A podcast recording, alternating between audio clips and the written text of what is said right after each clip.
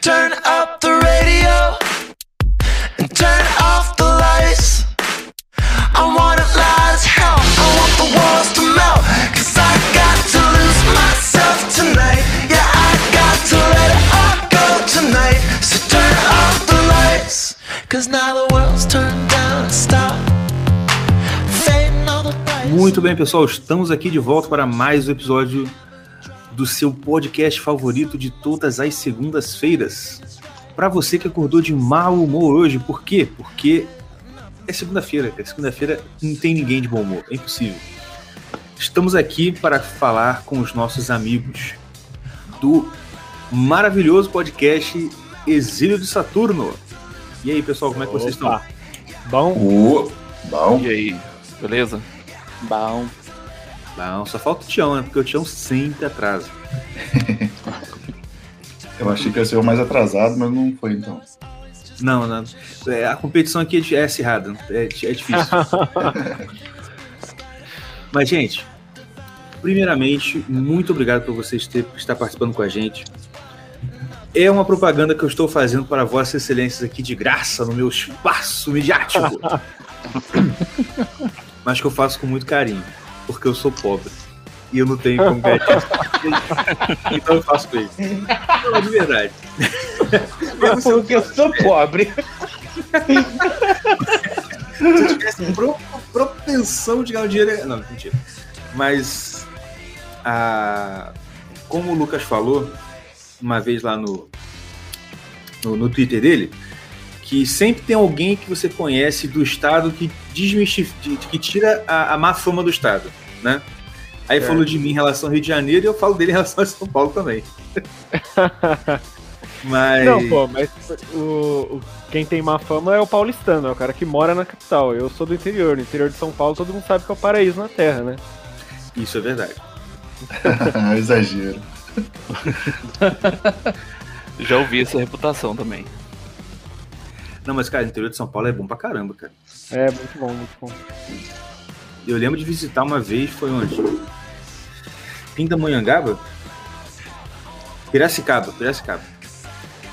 Cara, eu fui, eu fui pra fazer uma prova. Eu falei assim, cara, que cidade bacana, cara. Assim, muito, muito boa É. mesmo. Mesma rede. Tem muito, muita cidadezinha bem organizada no interior. Piracicaba é uma das piores, na verdade. Você devia ter conhecido outra. É porque, cara, é porque assim, a gente mora em Nova Iguaçu, morou em Nova Iguaçu. Então, pra gente, cara, qualquer cidade melhorzinha já. Nossa, Se as pessoas andarem vestidas na rua, já tá bom, né? já tá. já tá ótimo. Mas já tá ótimo mesmo. E ainda mais São Paulo, que é mais frio, né? Se bem que frio não, é, não tem muita, muita relação com isso, porque o demônio que habita as mulheres aqui do Rio de Janeiro, elas são, tem características Capeta. específicas. O capeta esquenta, pô. Então, esquenta a parte de baixo. Porque, cara, pode estar o frio que for. E por incrível que pareça, o pessoal fica zoando a gente que, ah, 20 graus vocês põem, põem casaco. Mas eu não sei porquê. No Rio, principalmente Nova Iguaçu, é quente pra cacete, mas quando esfria, cara, parece que você tá na Sibéria. É um negócio de louco. E as piriguetes não põem nada da cintura pra baixo. Elas estão com jaqueta térmica em cima e shortinho embaixo. Mas vou parar de falar de coisa ruim, né? Então, como eu tava falando, ah, é um prazer ter vocês aqui com a gente. Gosto muito do podcast de vocês. Ah, assim como eu gostava muito também do Fauna Sutil, que tá parado. Não, não fala Mas- assim, não. Vai voltar, vai voltar. Não, espero que volte mesmo, cara, porque são. É sério, é o tipo de coisa que eu gosto porque abre muito os nossos horizontes, porque assim, quando eu. Assim, voltando um pouquinho no tempo. Alguns anos atrás, eu, como a maioria dos meus amigos e né, pessoas em volta, era esquerdista pra cacete. Uhum. E aí a gente virou a chave, só que virou a chave, mas ficou muito naquela coisa de política, tá ligado? Comentáriozinho de youtuber. E aquilo ali, pô, aquilo ali, além de emburrecer, enche o saco pra caramba, tem hora, entendeu? Uhum. E a gente, nós, os irmãos aqui, a gente tem um interesse muito grande por esses assuntos que vocês tratam. Questões assim, tipo, transcendentais, entendeu? Tipo assim, coisa que. É, que misturando literatura, espiritualidade, coisas assim que. E, e fora daquela caixinha de proselitismo, entendeu? Uhum. E agora que você falou isso, eu me dei conta de uma coisa do Olavo, que se ele não tivesse o lado político, né? Provavelmente ele não atrairia muita gente, porque quase todo mundo é atraído por isso. O cara tá É. falando de algo totalmente alternativo, né? E aí depois a gente vai ouvindo o que ele fala de literatura, o que ele fala de filosofia, Sim. né? Se ele falasse só dessas coisas, sei lá, não ia chamar tanta atenção. E é por isso, inclusive, que o CLS não faz tanto sucesso. Uhum. É Os verdade. caras praticamente se negam a falar disso. Eu lembro que uma vez alguém perguntou no grupo do CLS: Ah, é, como é que é? qual deve ser a dosagem desses assuntos cotidianos, de política, etc. e tal, para quem quer ter uma vida intelectual? Tipo assim, o que, que é de. para não fazer demais e também não ficar totalmente sem saber de nada. E o Gugu só falou assim, e eu senti muito, tipo, o que ele aplica para ele naquela resposta. Ele falou assim: o estritamente necessário para não colaborar com o mal. Ponto. Entendeu? E só. Ah, e por isso, então, que eles não tem, porque os assuntos que eles tratam, querendo ou não, não são assim populares. Você não põe um, um vídeo no YouTube e o negócio dispara. Entendeu? É verdade, é verdade. Mas vamos falar de vocês. A primeira pergunta que eu quero trazer é do nosso ouvinte, que hoje não, não pôde estar com a gente, que é o Wayne John. E é isso mesmo, o nome dele é Wayne John. Quando, João? Pediu para eu perguntar para vocês. Vocês são todos amigos próximos? Quero dizer, não apenas ter em comum as. as vou, vou ler o que ele escreveu aqui. Aspirações, aspas, aspirações intelectuais, mas também jogar sinuca de boteco na esquina. Dá para perceber que vocês têm um entrosamento bacana, tal qual nossos irmãos cavernosos. Forte abraço, boto muita fé em vocês. É implicando com o Márcio. O primeiro meme do nosso podcast foi esse daí, né? Pode crer. Se for fazer camiseta, vai ser essa, cara. Boto fé. Boto fé. Bota numa camiseta, bota fé. E a outra é muito foda. Muito foda. E, bom, respondendo a pergunta, se alguém quiser responder também, sinta-se à vontade. Mas a gente se conhece já há bastante tempo, mas só virtualmente, né? Cada um mora num canto do mundo. Então, eu nunca, nunca vi nenhum dos dois pessoalmente. Mas a gente conversa, tipo, diariamente faz, sei lá, quase 9, 10 anos. O, o Márcio, eu fiquei um tempão sem falar com ele. Quando a gente gravou o primeiro episódio, eu acho que eu já, já tinha uns 4, 5 anos que eu não falava com ele. Mas também achei que entrosou muito bem e deu muito certo a, a dinâmica lá. E não fala, É, tava tanto tempo sem falar assim, por quê? Tipo, brigou, é, pegou o namorado do outro. Fala, conta pra gente. Não, porque a gente namorava, né? Daí a gente terminou. Ah, entendi. É, tudo certo. Porra, Lucas. Contando a nossa ok. intimidade aí, cara. Não, sei lá também. Eu acho que cada um foi pro seu canto, mas assim, Não, tudo... é, sempre, sempre gostei de tudo que o Márcio falava. O Jorge me mandava umas coisas. Eu, eu sou a ponte entre um monte de gente, É, assim, sabe? o Jorge é o- a parada. É o Eu falava, ô, ô Lucas, ô, olha essa parada que o Márcio escreveu aqui, muito foda, cara. Aí o Lucas, bota fé. Aí eu chegava pro Márcio, falava, Márcio, saca esse drift do Lucas aqui, muito irado, cara. Aí o Márcio, bota fé, bota fé, entendeu? Tu era o cupido, então. Eu fico traficando percepções entre as pessoas, de modo que elas se Exato. conhecem sem se conhecer durante anos, assim. Exato. Traficante de percepções. Olha só, Mas- rapaz. Isso aí Mas, pô, o Jorjão. Jorjão eu vi duas vezes na vida, cara. A gente. Eles me colocaram num chat lá, do- no, no qual estavam o Jorge, o Lucas e mais uma galera. Isso em 2014, né? Uhum. Uhum. E passamos muito tempo conversando e tal, mas é tanta conversa que quando a gente se conheceu, né, é uma tranquilidade falar assim. Não tem muito. Muito bom. Não, é porque a gente percebe que realmente tem um entrosamento muito bom. Engraçado, como o Endion falou, realmente parece, parece a gente. Assim, é no nível de entrosamento, sintonia da gente mesmo. Quando a gente tá aqui falando nossa besteira e tal, Sim, sim. é, e denota isso. Mas assim, ah, porque eu, eu, quando ele perguntou, eu imaginei assim, tipo, que vocês, sei lá, vocês faziam faculdade junto, aí se separaram e agora vocês, né, ficaram coisa. Mas foi assim, de encontro de internet mesmo, né? Uhum. Sim, sim. Cara, Aliás, as melhores amizades da minha vida. Isso eu falar agora. Por mais. Eu, eu tava conversando com a minha esposa esses dias. Por mais que a internet tenha todos os malefícios que ela, que ela traz, como, como ferramenta que ela é, ela tem esse lado muito bom. Uhum. Porque, pô, aonde que eu ia poder estar conversando com vocês, entendeu? Esses assuntos que eu ouço e que eu consigo conversar e tal, se fosse- não fosse internet, Uhum. entendeu? Graças a Deus mesmo, porque é óbvio, muito bom. É, não ia dar pra conhecer o Gugu também, né? O trabalho dele. Porra, nem falo, exatamente. Ah, e vocês, ah, se você, ó, se não quiser responder, não tem problema, viu? Mas deixa eu perguntar. Manda bala. Vocês, o, o Márcio, eu sei que tem um, o- o blog dele, né? Sim, sim. Vocês também têm, é, é, vocês praticam a, a- a- escrita assim amadoramente? Vocês escrevem para algum lugar? Ah, pode sim, ah, sob pseudônimo, não precisa falar o pseudônimo se não quiser, claro, mas vocês, vocês praticam isso ou é mais assim, tipo, de- por enquanto tá só no na troca de ideias e na diletantismo mesmo?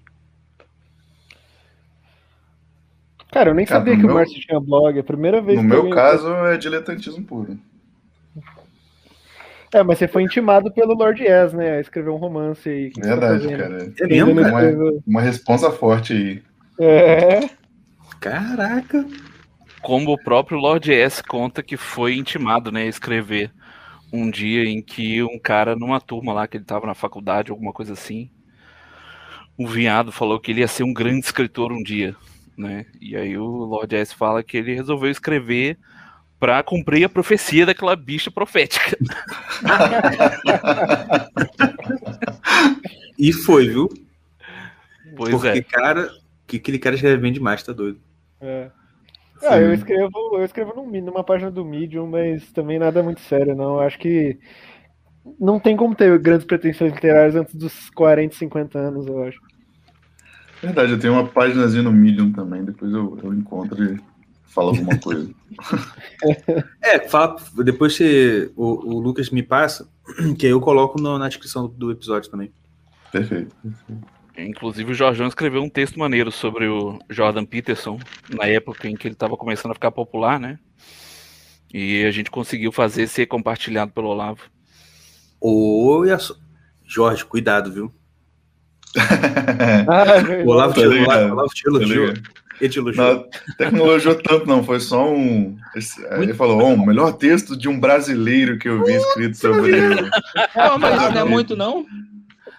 Caraca, É. Jorge, cuidado. Amante, né?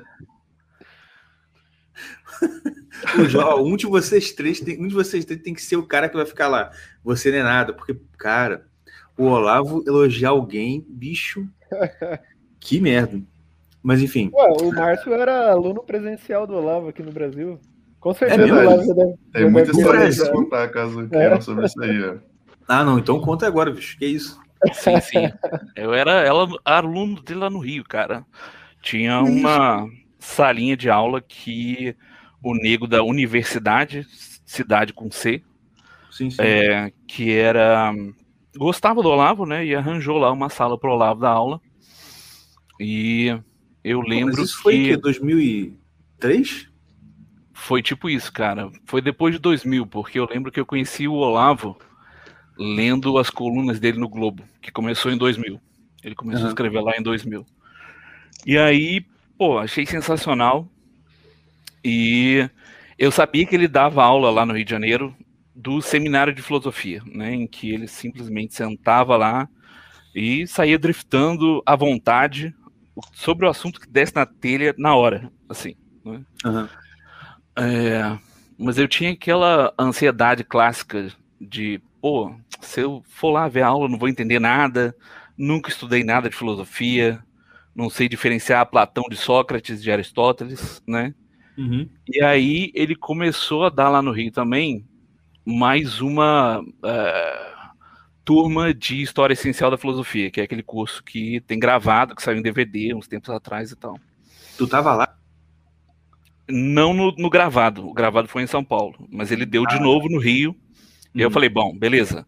Agora que ele vai explicar desde o início o negócio, eu vou lá ver como é que é, né? E eu achei tão sensacional que. Ah, não, vou ver o que, que diz no seminário também, né? O que, que ele diz no seminário também. E era muito fácil de entender, né, cara? Era muito acessível. O estilo dele é essa coisa não acadêmica e num palavreado que a gente entende. Aham. É, Mas era curioso, assim, como o Olavo era realmente freestyle mesmo nas aulas do seminário. Porque eu lembro de uma vez, o Olavo sempre chegava atrasado, né? Como vocês falaram aí. Ele marcava aula para sete da noite, oito da noite, chegava nove. e todos os alunos estavam meio acostumados com isso, todo mundo chegava atrasado também. Só que eu costumava chegar na hora porque, sei lá, cara, obsessão de ser pontual, né? Sei. E algum dia ele chegou na hora, eu cheguei na hora, tinha mais uns poucos alunos lá também. E ele tava lá comendo um cachorro quente que ele tinha comprado na esquina. e aí Ainda eu hoje, pergun- né? Tem, tem, tem gravação, tem, tem, tem sábado que ele tá lá. Aí Comendo eu o negócio, mesmo. perguntei pra ele, e aí, Olavo, qual vai ser o tema da aula de hoje? Aí ele parou de mastigar, olhou pra mim e falou, não sei. Não sei ainda. meia hora, meia hora antes da aula, o cara só tava esperando descer alguma iluminação filosófica ali pra partir disso, saca? E falava, falava, cara. Tinha aulas de três, quatro horas, saca? E Cara, depois os alunos acompanhavam ele para o Bar Lagoa para ficar conversando mais. E o Olavo não, não desliga essa chavinha da aula, né, cara? Você É. sentar com ele para jantar e tal, conversar, é a mesma coisa. Tá dando aula o tempo inteiro, fumando pra caralho, batendo o cigarro no chão, assim, a cinza no chão. e Você falou que Ai. ele fumava enquanto ele comia, né, cara? enquanto comia, cara, ele botava uma garfada na boca, tava mastigando, e aí dava uma, dava uma tragada. puta, É, E o Olavo tinha uma. Só curiosidade do Olavo, né? Ele tinha uma relação com o dinheiro muito engraçado, porque quando chegava a conta, né? Terminava o jantar, ele simplesmente tirava um bolo de dinheiro do bolso e ele não via quanto a conta tinha cobrado, né? Ele tirava umas três notas de 100 assim, jogava na mesa e falava: foda-se, tá pago. Se for 100 reais de gorjeta, gorjeta pro garçom, tá, tá tudo bem, não quero nem saber. Não me Uhum. ocupem com esse assunto, saca? tô ligado. Muito bom. Cara, mas é fogo, né, cara? Cara, não tem como. O Olavo, ele é um fenômeno único no mundo, cara. Pelo menos atualmente, porque, cara, é demais. Porque não, não, não é só o, o, a- a- o brilhantismo dele na aula, esse jeito freestyle dele. Tipo assim, ele todo é um cara que, tipo assim, ensina, que, que você consegue aprender, assim, mesmo que ele não abra a boca, se você conviver com ele, você, você, você tá aprendendo, porque Tipo assim, eu tava pensando nisso vendo a. Aquela, aquela última foto que botaram dele na, no hospital. Uhum. Deitado, ele deitado na maca e o.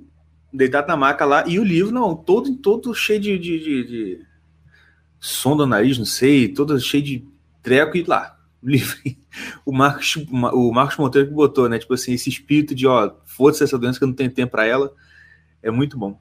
É lindo, né, cara? O cara tem uma voracidade pelo conhecimento que É. não conhece obstáculos. E isso é uma coisa que. É, aquilo que o, o, o pessoal do CLS, o, o Gugu fala, né, sobre narrativa do sábio, cara, é, é olhar para como que o Olavo trata a vida dele e, e o Gugu também. Assim, o cara tá o tempo inteiro querendo aprender. Um dia desse eu tava. Uma, uma aula recente do, do COF. Ele falou: não, porque eu estava lendo uma biografia do Marx. Eu, gente, esse cara é o cara que mais sabe de marxismo, de tudo, e tá agora lendo, sei lá, deve ser a 24 biografia do Marx. Tá ligado? Uhum. Ele não Uhum. para, ele não quer parar, não tem um assunto que ele não fala, não, isso eu já sei tudo, entendeu? Não tem mesmo. Sim, sim. Isso é impressionante. Agora, pô, não sabia que você. Agora, deixa eu perguntar, se você tava nas aulas presenciais do Olavo, lá na, na universidade e tal, Uhum. você é um pouco mais velho que eu pensava, filho. Sim, cara. Vou fazer 38 agora. Então, então na época você tinha uns 18, 17, 18? Exatamente, 18 Ah, anos. tá. Eu falei, gente, nessa, Nessa época eu tava entrando no ensino médio, eu acho. O Mas cara tá pegou a versão O Márcio batia um flip de skate e já chegava direto na aula Olavo. Assim. Pode crer. E aí, caras? Não, não, você imagina o diabo, né? O professor, qual é o assunto de hoje? Eu rolava. Não sei. Boto fé. Eu vou parar com essa piada do Boto Fé, tá? Porque senão ele nunca mais vai falar Mas o que que, o que, que significa esse com- boto fé? Cara, é tipo pode crer em outra né, variação. em outro dialeto. Em outro Exatamente. dialeto. né? No universo paralelo. Entendeu? Senão, fala, senão daqui a pouco ele vai parar, igual o Gugu parou com o Tá Claro Isso Aí. O Márcio vai parar com o Boto Fé. Tanto que. É sinônimo, né? Mas Acaba sendo sinônimo, vez- né? Sim. Teve uma Pode vez, eu não, vou, eu não vou saber, não vou saber narrar isso direito. Mas geralmente nas aulas do Olavo, todo mundo tava lá só para fazer alguma pergunta ou outra, ouvir, né? Era uma audiência assim bem pacífica. E eu lembro de um dia específico assim que se destacou em que eu subindo já no elevador para aula, tinha também dois caras que estavam falando do Olavo em termos assim, saca? Não, esse idiota, vamos ver o que, que esse idiota aí tem pra falar. Eu falei, bom, agora, agora vai pegar fogo a porra, né? E aí o cara realmente desafiou o Olavo. O desafio em si não foi memorável, saca?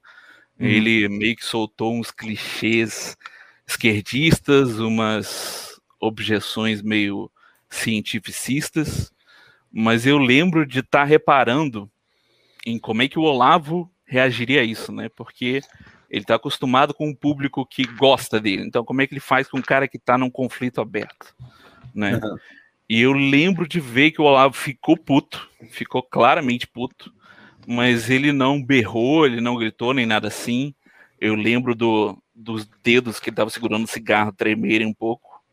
Mas o que eu achei mais foda é que mesmo ele emocionalmente está estando meio turbulento, ele conseguia responder às objeções do cara com uma elegância assim, saca? Intelectual. Muito maneira, Uhum. né? E terminou com o cara falando, ah, então eu vou embora. Então eu vou embora. Não, você Então vai, vai. filho. Tá bom, tá bom. Legal. Ninguém me entende, né? Porra. Isso confirma uma coisa que ele fala no. Acho que no Coffee mesmo, que ele começou esse negócio de xingar, pá, esse jeitão mais assim, no Throat Speak mesmo, né? Uhum. Foi, cara. Sim, imitando o Alborguete, né? É, pode crer. Que, e isso é uma coisa que eu vejo, assim, tipo, muito engraçado, que é aquela coisa do pessoal que fica querendo imitar, né? E aí imita a parte mais, mais, mais baixa, vamos dizer assim. entendeu? Todo, todo mundo hoje tem esse jeitão, né, meio... é, xinga o tempo todo e pá, e tudo responde grosseiro, aquela coisa assim, Uhum. emulando um comportamento do Throat Speak, mas, tipo assim, isso aí foi um, foi, uma- foi um pouquinho do final, da, do final de carreira do cara, entendeu? Não, não- ele não era assim. Sim, sim. Um cara como ele não se construiu desse jeito aí, entendeu? Isso é uma coisa que ele adicionou no final, porque ele falou assim: ah, pra ficar com uma coisa popular, ele viu a Borghetti, gostou, falou, vou, vou, vou experimentar essa parada aí. E mesmo E não assim, ele nunca, ele nunca interagia com as outras pessoas, assim, mesmo dentro desse personagem, sabe? Ele não era grosseiro, porque teve uma Nunca. época que ele atendia telefonemas Sim, eu e lembro. era sempre as mesmas figuras chatinhas que ligavam e ele era muito paciente com todo mundo, sabe? Tinha até um cara que tinha um nome assim, que, era, que não era um nome, sabe? Era, era, sei lá, um username, assim, sei lá, luta comunista. Aí ele atendia assim, boa noite, luta comunista, como é que tá você? Tranquilão, você, sabe?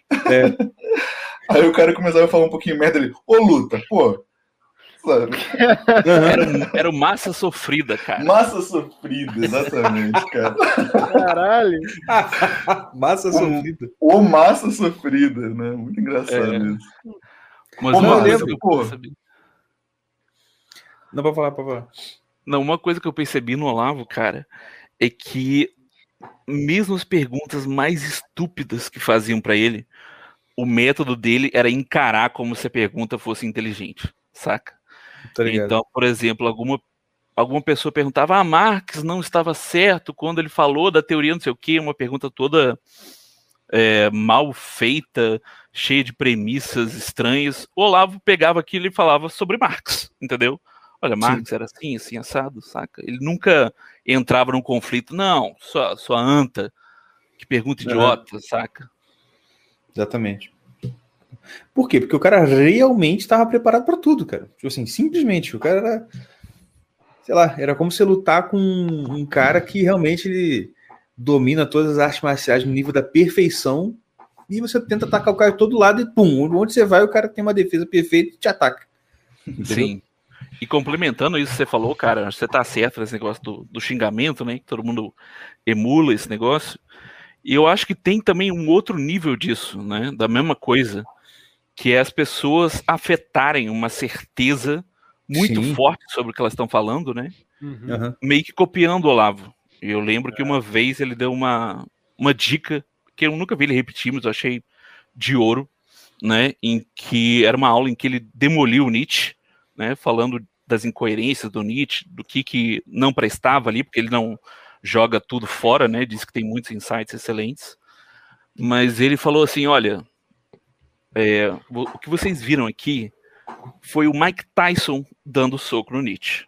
Vocês não pensem, porque foi fácil eu falar isso aqui, pareceu natural eu falar, que vocês são o Mike Tyson quando vocês falaram de alguém do porte do Nietzsche, entendeu? aham. Tenho essa humildade de perceber. Foda demais, cara. Foda demais. E esse que muita gente não tem.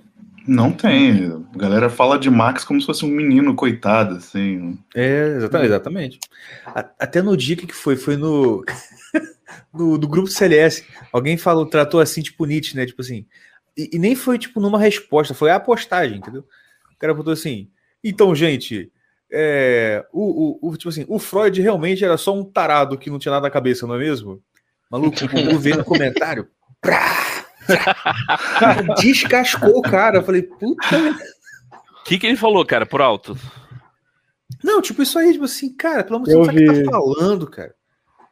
Ne- ne- deu uma, deu uma escova no cara, tipo assim, nesse sentido assim, cara, você não sabe o que você tá falando.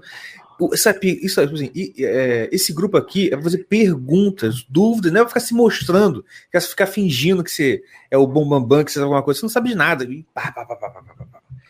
Muito bom. Que isso, Ah, mas isso é uma coisa que eu falo, né? Quem conhece, quem conhece o Gugu sabe. Se vocês acham o Olavo estressado, ah, olha, briga... meu irmão, você não viu o Gugu bravo. Você já viu, cara? Não, vê, vê na minha frente, não, mas assim, eu, tem, tem coisa que. É porque eu já vi muitas aulas dele, assim, de Uhum. YouTube. Maluco, tem umas aulas dele no. No seminário de, no, no Encontro Europeu de Seminário de Filosofia, tem aquela portuguesa maldita lá que não fica perturbando. a aula. Caralho. Cara, ele, ele, não chega a gritar, não, mas tipo assim. Eu, eu, eu fico. Eu fico tentando assim, vendo na cara, sabe? Tipo assim, mano, ele tá muito puto. Você vê na cara dele, no jeito que ele mexe, assim, tipo assim. Eu, eu percebo, eu tenho essa impressão de que assim, o Gugu estourando deve ser mil vezes pior que o Olavo. entendeu? É, cara, sim. O sim, próprio sim. Olavo fala, né, que quando, quando, quando eles eram mais novos, os, os irmãos chamavam ele de o chefe. Ele era, o mais, ele era o mais briguentão do- do- dos irmãos dele lá. E eu acho também um estilo dele muito engraçado, que é o de xingar rindo as pessoas, né? Mas ele não xinga agressivamente mesmo.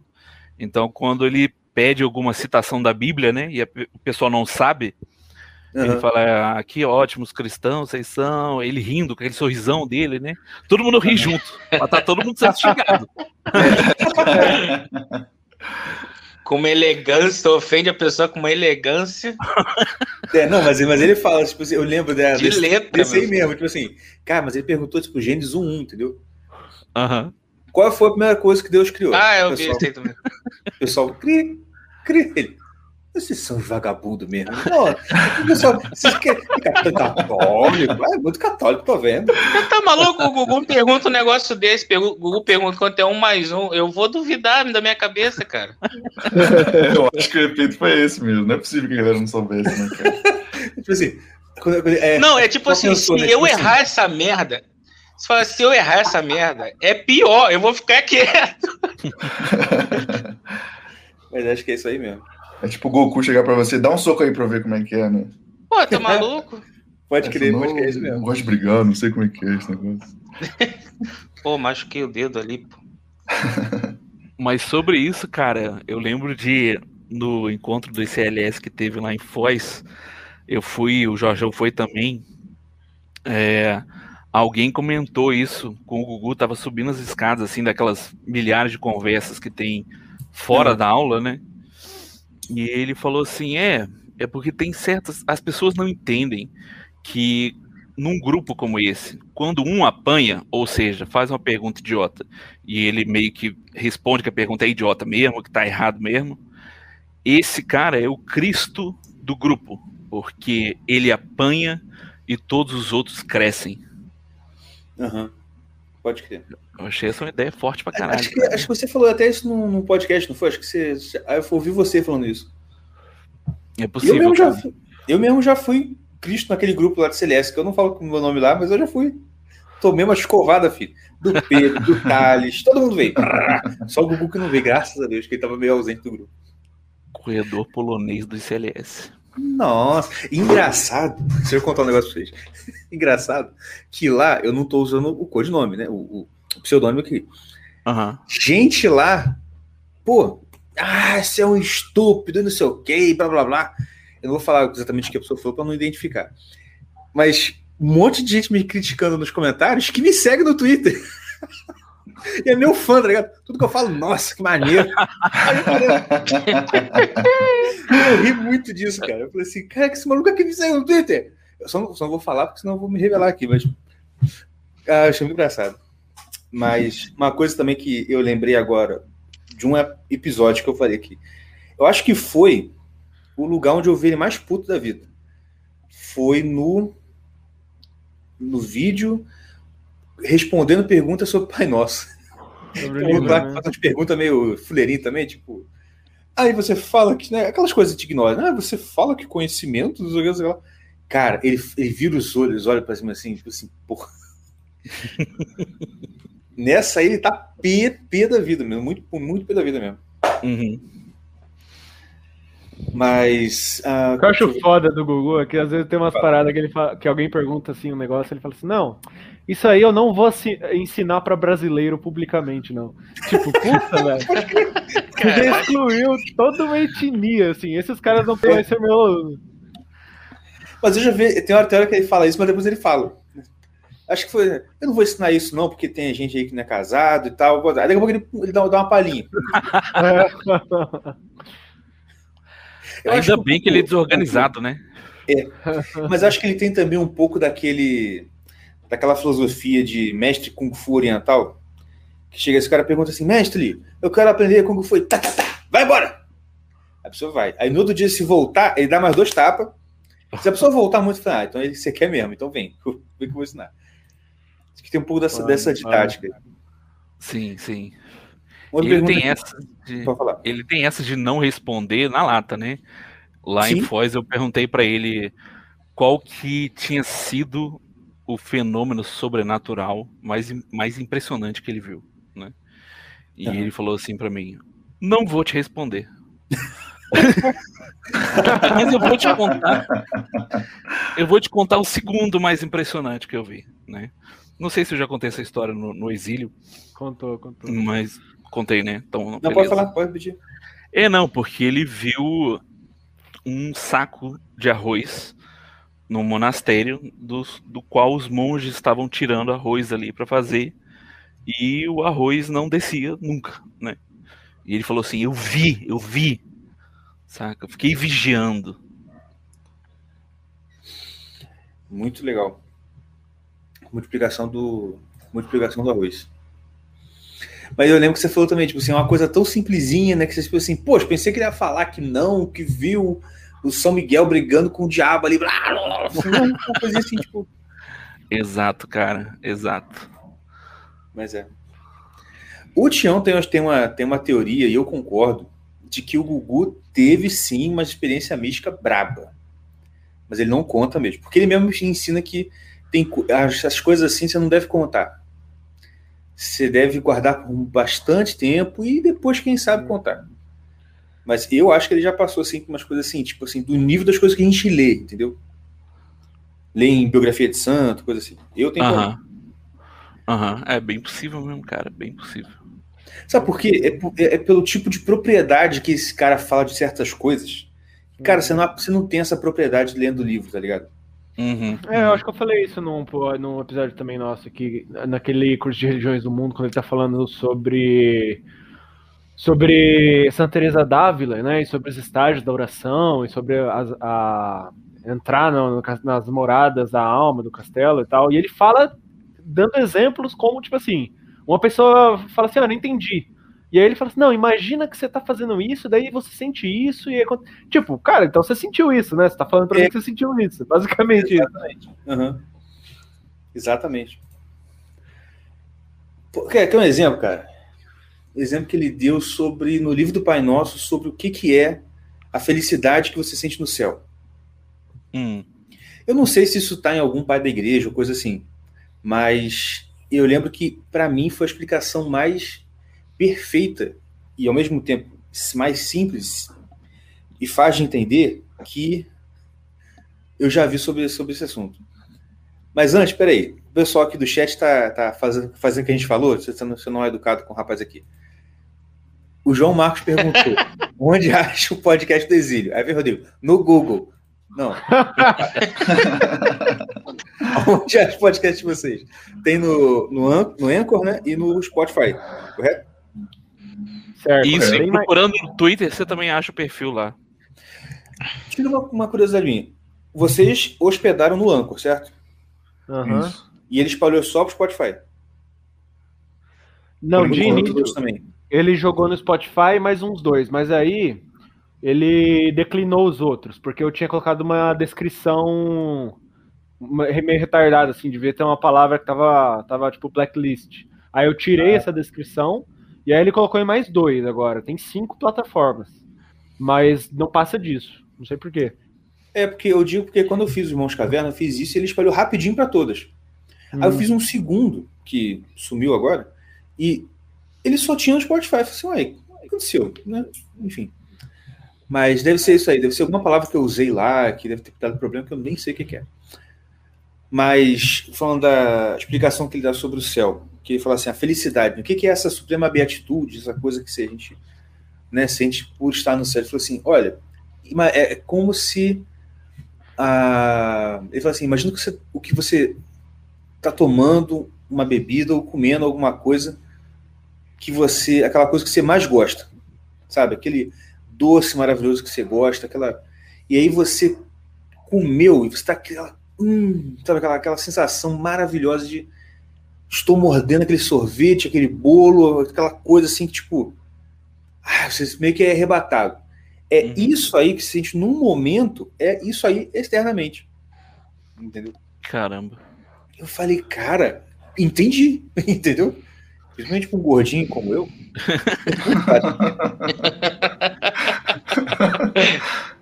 E é muito maneiro ele dar um exemplo tão simples, né, cara? Nada espiritual, por assim dizer. Exato. Cara, e isso, e eu vou te falar, é por isso que muita gente torce o nariz pra ele. Hum, Porque, ah, onde é que tá no catecismo essa coisa aí do doce que você falou, É. sabe? e ele não É que- é também de poupar a resposta e falar assim: ah, meu filho, vai você e o seu catecismo pro inferno. É, você fode, cara. Mas enfim, né? Parece o, o Slam tentando convencer você a ir pro céu. O cara fala: Cara, sabe o que vai ter no céu? Imagina 70 mulheres lá pra você só. Aí você fala: Caralho, tá interessante isso agora. né?" É, tipo isso. é uma boa, é uma boa ideia, né? Cara Mas eu não sei se eles complementam, se é 70 perfeições. esposas vão, vão ser assim, 100 as sogras. Ou são 70 sogras também. Não, esses dias eu tava lendo uma explicação disso, falando que é tipo assim: são 70 mulheres, só que elas estão destiladas e condensadas em uma só. Que é a sua Ah, é? Hum, É, entendeu? Misericórdia. Aí, Isso tá começando é a- a ficar esquisito. É a letrinha no final do contrato. É o que 70 é, maluco. Olha, olha só. o cara vai achando que vai ter 70, né? Mulher só pra ele e tem uma gorda, porque pra estar 70 condensado numa só, filho, é uma gorda, com certeza. Daqui a pouco vem alguém aqui. Imagina, cara, uma mulher já é doida. 70! Pois é. Agora é aqui. Pergunta se eles trabalham em alguma editora. Não sei se podem dizer e qual o melhor. Não sei se podem dizer. E qual é o melhor método, jeito, sei lá, para traduzir uma obra?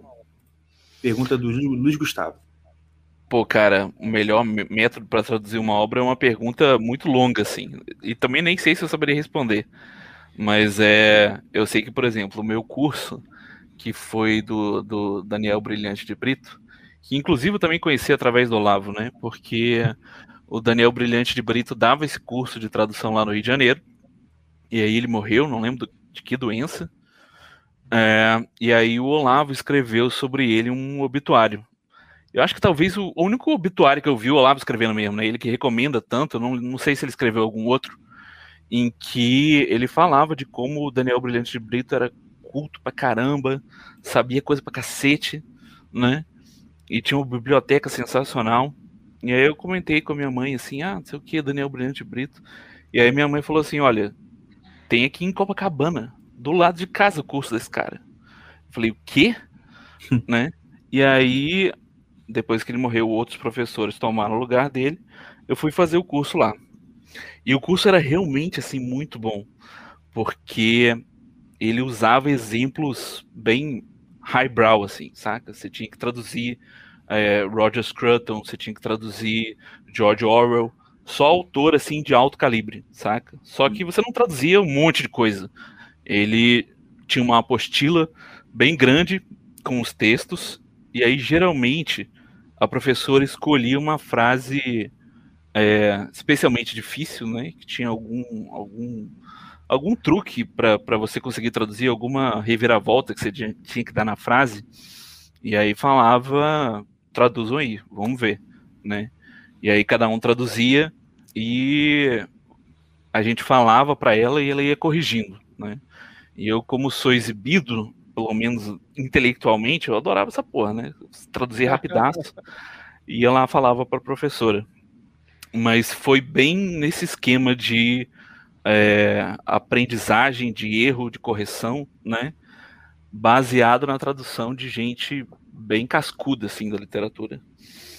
É, e para editora eu não trabalho não, cara. Eu trabalho, eu sou freelancer, né? Então eu já traduzi para LPM, já traduzi para Record, já traduzi para editora Campus. E mais recentemente eu traduzi agora para vídeo editorial, né? O romance da In Range, A Nascente. Traduzi o Grande Código do Fry. E, o, e agora estou traduzindo para o Clube de Literatura Clássica. Bacana. Show de bola. E o Jorge? Eu não traduzo nada, não, cara. Já trabalhei muito com escrita de marketing digital, né? É Mas mesmo? aí é, é aquela feitiçaria maldita do copyright que não, Ah, não, você tem que me ensinar isso aí porque eu tenho que vender meus cursos, filho. não é bom que ninguém aprenda, não, cara. Isso. Isso Então, não, não, me ensine, não me ensine. Escreva para mim. Pode ser, pode ser. Melhor que não afeta seu cérebro, cara. Cara, mas esse negócio de copyright, eu, tá, eu, eu cheguei a comentar isso aqui. Isso, eu, eu, tenho, eu tenho certeza que tem, um, tem, assim, tem coisa errada nesse negócio. Porque é você usar a linguagem é, literalmente para dobrar a consciência da pessoa para que ela faça uma coisa que ela não queira. Entendeu? Que ela Sim. não quer. Porque, cara, de fato, assim, nem, você tá realmente. Assim, a, a- a pessoa tava de boa, você aciona a mente dela, fala, olha, você quer, você quer, você quer isso, e a pessoa vai e compra. Eu, Foda, eu- né? No marketing conversei- tradicional, você dava uma ordem, assim, né? Você Sim. é, compre, faça, não sei o quê. Mas aí, ne- nesse, nesse... Acho que na, a estrutura do copyright é sempre você contar uma historinha e, e fazer a pessoa perder o fio do que, que ela tá exatamente prestando atenção, né? Aí você Uhum. cria aquela identificação humana com o personagem que quer te vender uma coisa só no fim das contas, mas você sempre acredita que embarcou numa jornada mais significativa do que só a compra de um produto, sabe? Então ele é realmente muito mais malicioso do que, sei lá, loirona com cerveja na mão, que é um marketing evidente, assim, né? Você sabe que aquela loirona não bebe Antártica, assim, ela só tá ali como um play- placeholder, né? Aham. Nessa outra parada, você, tipo, deixa eu te contar um negócio. Há cinco anos atrás, quando a minha irmãzinha pegou câncer, tá ligado? Aí daqui a pouco ela tá chorando, assim, sem entender porquê, e fala, tudo bem, eu compro esse chá milagroso. Tá ligado? Isso, o cara, tá chorando botando os três dias do cartão de crédito lá. É, exatamente, exatamente. E a versão mais bizarra disso é propaganda de perfume, né, cara? Que só menciona o nome da marca e é umas coisas assim, tipo assim, uma outra vida, um outro planeta. Isso. Um As minas são cool, os caras são cool. Cool com cara de cool. O Lucas, séria, eu, o né? Lucas eu já sei, o Lucas é o a Ah, Jota o- principal lá de O bicheiro do, grupo, né? o, bi- o bi- bicheiro judeu do grupo. Ah, mas o Lucas, e- eu não sei se eu cheguei a desafiar ele, mas e eu já falei que ele tem que pegar esses contos dele aí e botar na praça aí e escrever. Vocês também, vocês tinham que fazer o livro Exílio de Saturno, entendeu? Pega o podcast de vocês, dá uma escrita, revi- revisa, dá uma batida ali, publica no Kindle, gente. É uma ideia, cara. É.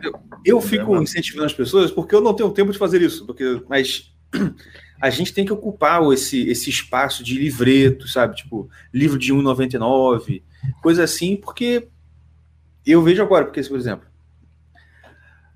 para aniversário de 9 anos da minha filha, né? Assim, ela tava, ah, o que, que eu vou dar de presente? Aí pensei, pensei e dei um Kindle para ela. Que ela tinha, pegou o gosto de leitura pra caramba e tal, e aquela coisa, e a gente sempre. E ela sempre pedia, ela sempre ficava pedindo celular, celular, e a gente sempre negando, não, você não vai ter celular. Aí um dia eu falei assim, ó, eu vou te dar um negócio que parece celular, parece tablet, mas não é. Até falei assim, é, vou te dar um, um- negócio que parece um tablet, mas ao invés de te deixar burra, ele vai te deixar inteligente. ah, o que que é? Aí eu dei pra ela o Kindle. Só que assim, bicho, eu tenho que ficar, a gente tem que ficar vigiando o tempo inteiro, porque a quantidade de merda que tem de sugestão lá pra, de compra e coisa de graça, né? Que às vezes também tem as consequências coisas de graça lá. Porra, cara, é tipo cilada, porque tem muita coisa porcaria sendo disponibilizada aí nos nesse mercado de e-books e toda coisa assim. Mas você diz, inclusive, literatura para adulto, eles colocam lá. Não, de criança também. Sei, sei, mas que tipo de merda? Você lembra de alguma coisa? Por exemplo, tem, tem até um, um que, assim, é, tipo assim, engana, né? Por exemplo, é... Pô, deixa eu lembrar. Tipo assim, contos que é um, tipo um conto de fada, só que você vai, quando você pega e lê, é coisa com mensagem trans, coisa com mensagem... Hum, a- Aquela coisa relativista braba, braba, braba mesmo, sabe? Tipo assim, que... aham. Bem, bem naquele estilo... O que que eu vi um dia desse um livro? Não é porque o personagem é chifrudo e pega fogo que ele é mau, né? Exatamente. Não, pô, tinha um que era assim, cara. Tipo, tinha um que eu tava, eu tava lendo assim, que eram personagens que era um pato, um rato, que roubava não sei o quê, que fazia um monte de coisa errada. Tipo assim, eu tô lendo. Aí o ratinho fez isso, depois chamou o coleguinha e fez, e só, só fez, fez um monte de maldade, um monte de maldade. Hum. Destruiu a casa do carinha lá, da, da história. E no final, a conclusão era assim: mas pensando bem, o ratinho não fez assim tão mal. Porque o ratinho sofreu muito quando era. E começou a contar, justificar a maldade do rato. Enfim, merda, entendeu? Eu falei, que merda, gente. Puta Eu acho que esse- essa- esses novos filmes da Disney, eles estão sendo meio assim, não é? Não sei se são todos Disney, mas é, tem aquele, aquele. Não, é, é, as histórias hoje em dia estão tudo assim, estão meio que justificando. Na real, a Disney tá fazendo todos os. Estão fazendo vários é, reboots de filme, de filme Aham. antigo, meio Pela que dando dos razão vilões, né? pros vilões. É, tipo Isso. a, a Malévola, a Cruella, né? agora. Então, tipo assim, é, estão dando base do porquê que eles são os vilões do negócio, ah, porque aconteceu isso, isso e aquilo com eles. Aham. É, tá entendendo? Tá meio que dando a, a backstory do- dos vilões. Ver essa moda agora. Não é só a Disney, não, tem um monte de gente fazendo isso. A melhor resposta que, que eu já vi pra isso tá no livro O Silêncio dos Inocentes, em que a Clarice Starling lá fala pro Hannibal Lecter, tentando convencer ele a preencher um questionário, né, Pra classificar o tipo de serial killer que ele era. E ela tá lá tentando convencer e ela fala: "Você não quer entender o que, que aconteceu com você? E aí o Lecter vira para ela, é um, é um trecho maior, mas eu lembro só dessa, dessa parte. Ele vira para ela e fala assim: Agente Starling, nada aconteceu comigo, eu aconteci. Caraca. Caralho, foda. Muito foda, né? Exatamente, caraca, fazer uma blusa disso aí. É tipo aquela, aquela do Thanos. Eu sou inevitável. Aham. É. Pode crer, mas, é- mas é isso mesmo, cara. Exatamente. Aí, a, a, a Júlia aqui dando exemplo que. Agora que. e- e o, o Lucas sabe disso, que quando a gente tem filho, a gente começa a ver essa coisa, a gente fica mais puta da vida ainda. Outro dia eu vi um livro infantil em que o personagem era um menino que ficava deprimido e prendia a respiração com a intenção de desmaiar e ser transportado pro happy place na mente dele. Olha que bosta! Puxa vida. Que Caraca. bosta mesmo. Uhum. Mas tem muito disso, cara. Muito, muito mesmo. Uai, hoje em dia, cara, eu falo assim, a gente aqui em casa, graças a Deus, conseguiu extirpar é, tanto televisão quanto ah, YouTube para as crianças. A gente não tem assim, uma vez por semana a gente para e vê um filme que a gente, a gente escolhe. E elas se revoltaram demais? Não, assim, no início sim, porque no início, no início, sim, no início é o quê? Faz uns três anos, mais ou menos, por aí. Ah, mano, para tirar, eu chegava assim, porque acontece? A minha esposa estava fazendo faculdade, eu chegava do trabalho correndo para ela sair correndo para a faculdade, né? Eu vendia ela. pá. E aí eu ficava em casa para cuidar das crianças o resto do- até botar elas para dormir, etc e tal. E tipo assim, eu não vou negar, tipo assim, eu ia pelo mais fácil. Ligava a televisão, que aí dá tempo de eu tomar banho, é, fazer janta, tal, tal, e elas ficavam lá, hipnotizadinhas na televisão, né? Uhum. E aí o que aconteceu? Quando a gente conversando, a Débora falando que não, isso não é bom e tal, aí tá, vou tirar. Meu irmão, a mais nova, que era mais, é, mais teimosinha, assim, mais, tipo, é, retada, né? Cara, ela, ela brigava, chorava e fazia escândalo pra caraca. Mas, mas foi, mas aceitou. Uhum. Mas também porque o que aconteceu? Com, aí depois passou o tempo, minha esposa acabou a faculdade, ficou em casa. E o que, que ela, ela, ela, ela supriu essa, essa falta? né? Que ela começou a ler muito para elas história, ler muita história para elas. E aí a gente, a gente a- a- acaba que hoje tem essa, essa, essa substituição. Elas não têm a diversão do de entretenimento de telas, né? Mas a gente realmente lê, mi- minha esposa principalmente, lê muito, muito, muito para elas. A mais velha já tá pegando e lendo sozinha. Ela já tá lendo, acho que ela já leu o Crônicas de Nárnia todo, já leu Raid. Você já, já conhece esse filme? Tem, vou até sair um filme na Netflix desse, dessa história. Hum, não. É muito bonitinho, cara, é muito legal. E é, é bom porque é uma história antiga que tem uma lição muito. tem- lição não, né? Mas assim. Tem uma. É uma história muito boa, sabe? Tipo assim, não tem nada dessas porcaria moderna de hoje em dia. Chama Heidi, a menina, dos, a menina, a órfã dos Alpes, ou a menina dos Alpes. Aí, tipo, a, a gente. Eu lembro dela, a gente descobriu esse filme na Netflix, ver com ela, elas se amarraram. A gente ficou vendo quase um mês direto, todo fim de semana. E aí, por fim, eu tô, tô, é, com um livro na Amazon. Aí eu comprei para ela, ela leu, vum, devorou. Uhum. Então, a mais velha já tá lendo bem. A, a do meio, ela, tipo, ainda não tá lendo tão, tão bem, mas já pega as coisinhas dela e vai lendo devagarzinho. Então, graças a Deus, a gente conseguiu fazer, fazer essa transição, entendeu? Massa. Mas foi sofrido pra caramba. Foi sofrido pra caramba. Mas o que eu queria falar, basicamente, é o seguinte. Com o YouTube já tá difícil, porque até com você escolhendo, você não tem garantia de que não vai ter uma porcaria lá pra sua criança ver. Agora, televisão, cara. Televisão É é, tipo, garantido, né? é garantido que vai ser merda. Garantido. Garantido. Uhum. É, isso é uma parada que preocupa bastante a Julia agora com o filho pequeno, né? Uhum. A gente até brinca aqui em casa que a mais velha foi a que teve mais exposição à tela. Porque, né, primeiro filho, a gente não. Tadinho, é o cobaia. E, tipo assim, a, a mais velha, cara, a gente. é- Era, era ritual. Ela. Ah, ela tava chorando, não sei o quê. Pum, ligava o desenho, era um desenho só, da Arca de Noé. Ela ficava na cadeirinha lá, hipnotizada até dormir. E vou te falar, é, entre o mais novo ainda não começou a estudar, né? Tá com um ano e meio. Mas a gente percebe uma diferença assim bem grande de, de dificuldade de aprendizado, sabe? Uma, um aprendizado mais lento nela do que na, na outra, porque teve menos exposição. Coitada, cara, você falando essas coisas pra todo mundo ouvir aí. Verdade, a, pô. Ela tá lá daqui a ouvindo. 20 anos ela vai achar esse podcast e falar: Meu Deus, eu era lento porque eu vi Vou televisão. anotar aqui, ó, 77, vou te falar pra pegar essa merda. Desculpa, filha.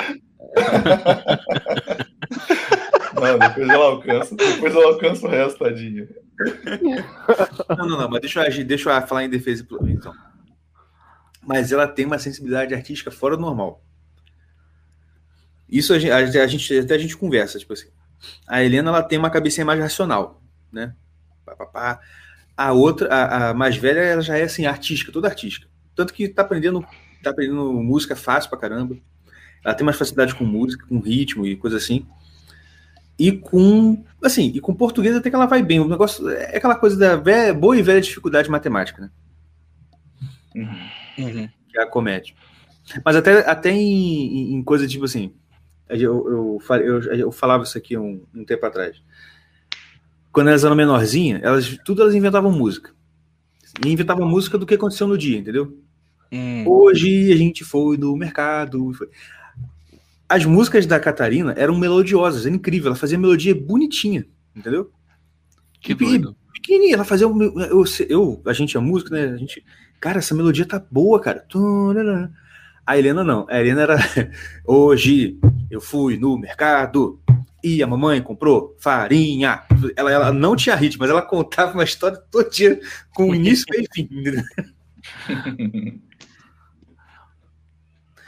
Mas deixa eu continuar aqui. Vocês têm Muito alguma maneiro. pergunta aí? Prova de que criança com alguma coisa de fábrica elas vêm. né? Eu, eu queria fazer uma. É, Fala aí, fala aí. é, Voltando pro, pro assunto do podcast de vocês, o nome, eu não sei se, se vocês já falaram disso antes ou não, mas o nome Exílio de Saturno veio de onde? Vai, Lucas. Cara, em princípio, é uma, foi- era uma referência às bad vibes do Jorge. que era. Que é uma pessoa pesada, assim, quando você conversa com ele, sempre vai gravitar para falar daqueles assuntos que a gente fala no, no podcast, né? Que é esses Uhum. assuntos saturninos, né? A morte, a face terrível da existência e tal. Mas. Mas na real, depois que, que eu dei essa sugestão Exílio de Saturno, a gente começou a meditar muito e pe- pensando assim, não, tá, não é justo colocar isso na conta do Jorge. Ele- porque Exílio de Saturno é muito pesado. Saturno é um planeta já maléfico. Quando ele está exilado no mapa natal, né, no mapa da ou de horário, enfim, um mapa astrológico, quer dizer que ele está na sua pior manifestação possível. Então é um Saturno especialmente ruim, sabe? Então a gente achou muito pesado, então a gente simplesmente falou assim, ó, não tem nada a ver com o Jorge. O Jorge é legal, não me odeie. Mas é só por causa dos, do- dos temas mesmo que a gente.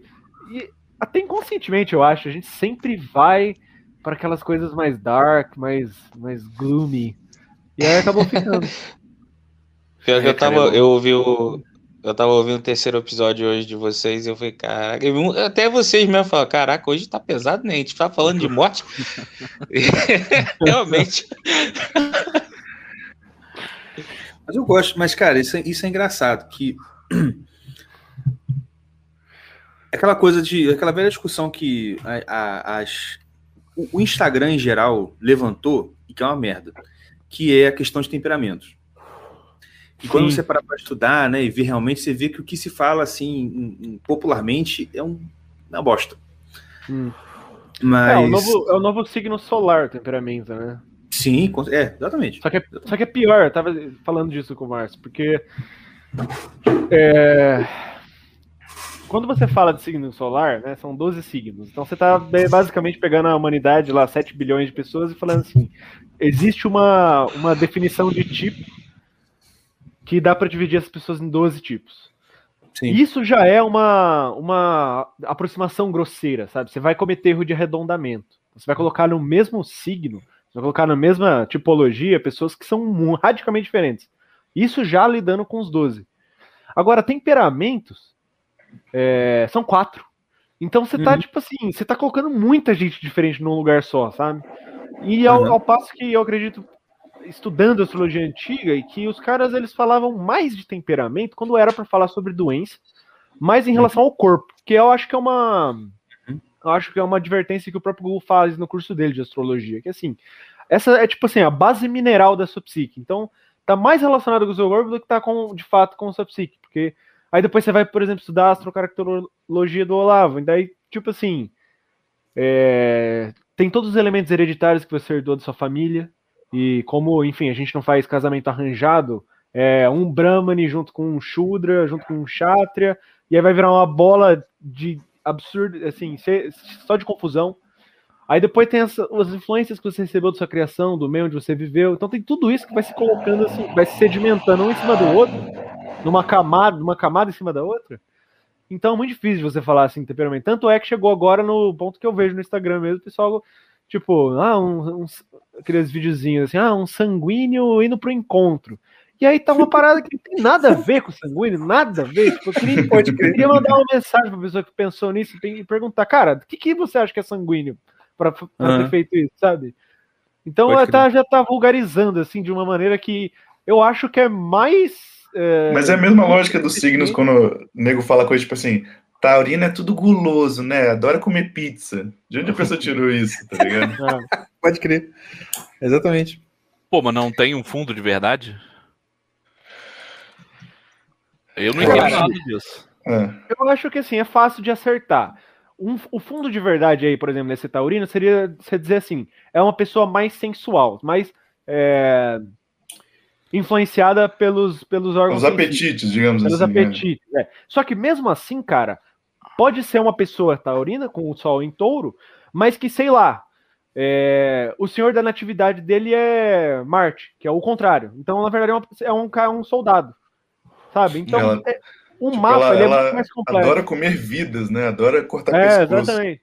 Então, Sentir em umas pessoas isso vai se manifestar como ímpeto gastronômico, em outras pessoas isso vai se manifestar com perversão sexual, em outras pessoas isso vai se manifestar como preguiça absurda, em outras Hum. pessoas simplesmente não vai manifestar. Vai ser uma pessoa que você olha e você fala: Meu, esse cara não tem como ele ser melancólico, sabe? E, e é, sabe? Às vezes. É, por isso que, tipo, cada caso é um caso, tem que analisar o mapa, né?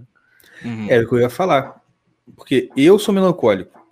E pelas definições e testes de temperamento que dá pra ir, eu faço, cara. Dá sanguíneo, dá fleumar, dá tudo menos melancólico.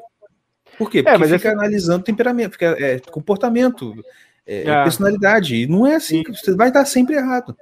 Cara, eu tenho a impressão, eu talvez o Marcos pode me corrigir depois, que nem ele me fez lá na questão dos jeans, que eu não perdoei até hoje. Mas me corrigir, porque eu tenho a impressão de que a utilidade prática mais evidente de saber temperamento é em relação à, à saúde, tipo, controlar a alimentação, evitar certos tipos de alimentos, entender quais são as pre- suas predisposições de, de desenvolver, é, sei lá, pro- problema cardiovascular, varizes, etc, etc. Eu acho que esse é o, assim, de uma maneira prática, essa é a melhor, a única utilidade mesmo que eu vejo para saber temperamento. Mas, Lucas, só aproveitando para pegar umas dicas, cara. Melancólico, o que, precisa comer, o que, é bom, o que, é ruim? Putz, cara, o Marcos, o Marcos sempre falou disso. É que assim, o temperamento, né? Você pode, quando ele tem um, um desequilíbrio, você tem duas abordagens. Ou você insere mais do temperamento oposto para voltar ao equilíbrio, ou Uhum. você é, insere mais do mesmo temperamento. Então, tipo, quando você tá queimando de febre, ou você toma um banho frio para abaixar a temperatura do seu corpo, ou você soa ainda mais para o seu corpo expulsar o máximo de calor possível e aí você vai restabelecer, né? Mas em geral, tipo, uma pessoa melancólica fria e seca, é, dá para dizer para controlar com, com o, eleme- o elemento oposto, né? É, quente e úmido. Então, coisas sanguíneas. Uhum. Agora, eu não, eu não consigo lembrar de alimentos sanguíneos. Faz mil anos que eu estudei esse negócio. Teve um episódio que a gente fez com o Marcos que foi exatamente sobre isso. Que o nome do episódio, inclusive, é Temperamento é o Novo Horóscopo. Foi lá no início. E ele, salvo engano, ele falou sobre alimentos que coisas que são para um que seriam para um melancólico é, ingerir, por exemplo, coisas relacionadas a ar, né? É. Ah, frango, aves, vinho branco, coisas assim. Eu, eu lembro de eu lembro de frango, aves e vinho branco, que o vinho, Uhum. o vinho tinto não seria tão bom, o vinho branco seria melhor. Uhum. Entendeu? Ó, o Tauan mandou a pergunta aqui. Não sei o que o pessoal aí pensa, mas muita confusão que ocorre em relação aos temperamentos é que eles são propriedade dos corpos. E o pessoal fica. É, exatamente, o pessoal fica psicologizando. Exatamente isso. Sim. A história do Ocidente é a história da psicologização de tudo. É só ler o, o Spengler lá, que ele fala isso, sobre como, né? Todo um dia foi encarado como alguma coisa exterior a nós, e agora tudo é um- alguma coisinha que acontece dentro da gente. É verdade. Bem foda esse insight, cara. Eu lembro que o Marcelo Ferlin uma vez soltou um parecido dizendo que o coro das tragédias gregas hoje está dentro de nós, né? Então a gente tem aquela multidões de vo- aquela multidão de vozes comentando o que a gente faz. Bem foda, cara. Eu me lembro sempre do Nietzsche falando também que é, nenhum ostrogodo nunca sentiu tanta dor quanto uma senhora histérica de Viena. Verdade. E, assim, eu vejo hoje assim, muito a questão da. Essa, essa hipersensibilidade que eu vejo. Eu, tava convers... eu falei com alguém hoje isso. Sobre essa hi- hipersensibilidade que tem. ah, que, tem que eu vejo em muitos jovens hoje. Assim, gente que. Eu vou confessar que assim, às vezes eu via a gente falar assim, ah, depressão, ah, não sei. Eu pensava que, ah, isso é bobeira. Até acontecer com gente perto de mim. Que eu falei assim, cara, isso é sério mesmo, cara. Tipo, você sabe, quando você dá aquele baque assim. E, assim, é uma coisa que realmente acontece, mas você percebe que realmente é fruto não do que vem de- externamente e afeta a pessoa, mas de como aquela pessoa recebeu aquilo, entendeu? Ah, É, no sentido de que a gente, eu, eu- eu sinto que a gente realmente está tá enfraquecendo com, com o passar do tempo. hum, Tipo assim, gente da minha geração para trás tem um, tem um jeito de lidar com as coisas que gente da minha geração para frente está lidando muito pior, entendeu? Uhum. Que é o que o Tauan falou, é, é a psicologi- psicologização de tudo, que o Márcio falou, você citou, né, o Spengler. É exatamente Uhum. isso. e isso tem a É ver como- também com uma. Perdão, Não, Jorge. Não, pode falar, pode falar. tem a ver com uma descrição que o David Foster Wallace faz da depressão, acho que é no Infinite Jest, em que uma personagem lá que está numa clínica psiquiátrica, ela está numa depressão muito profunda, explica pro médico qual é o sentimento, né? O que, que, que você sente quando você está extremamente deprimido? E ela fala que é como se fosse uma vontade de vomitar, um enjoo, uma vontade de vomitar. Só que não é o seu estômago que tá assim, é você que tá assim, né? Eu achei interessante esse negócio, porque tem a ver com isso que vocês falaram da psicologi- psicologização do corpo, né? Tem a ver demais. A metáfora do, do vômito, da expulsão de alguma coisa que tá dentro de você. Verdade. Pode crer. Como se todo mundo estivesse em carne viva já, né? Faltasse só um pouquinho pra, pra quebrar. Hum, Exatamente. E tem uma pergunta aqui do Pedro que é muito importante. Esse negócio de comer chocolate com o cunhado não daria um, moderno, um conto moderno do Nelson Rodrigues? Que negócio. Que- negócio de comer chocolate com cunhado? Ué, é o- Esse é do Marcinho, não é do Ítalo Marcinho? É do Marcinho, pô.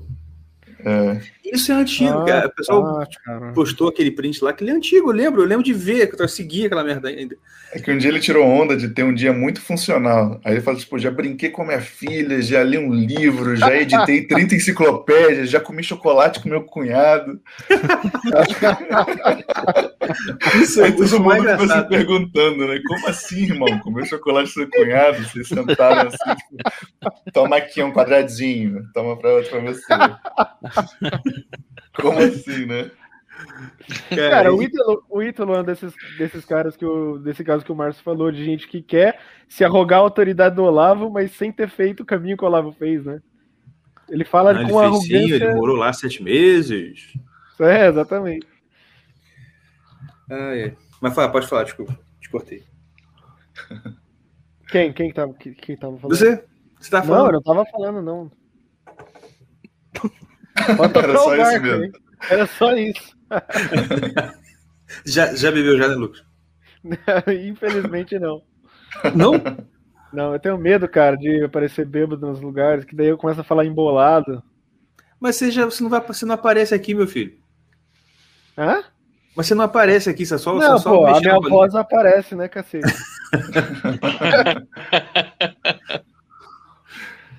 O Tião tá quieto até agora, acho que bebeu, porque eu não falou nada até agora.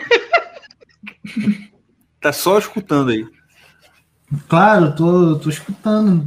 no- Eu cheguei atrasado, eu tenho que ficar quieto mesmo ouvindo. Tá certo.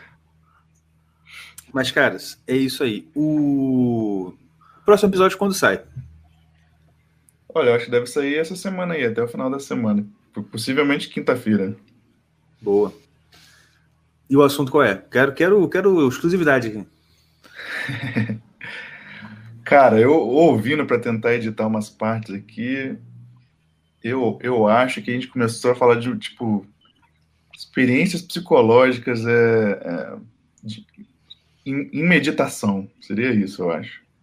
Hum. É, meio que experiência de ter uma alma, né, cara? O que que define a experiência de ter uma alma? O que que é isso? Exato. Interessante.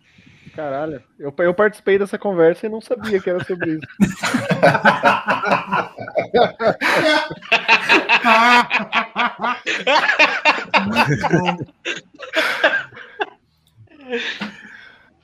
O Tião tinha uma pergunta pra fazer, que eu tô esperando ele fazer até agora, eu tô quase fazendo no lugar Não, dele. cara, eu vou. Vai acabar. Nada a Pode ver com o de assunto, pô. Pode mudar de assunto, não tem problema não.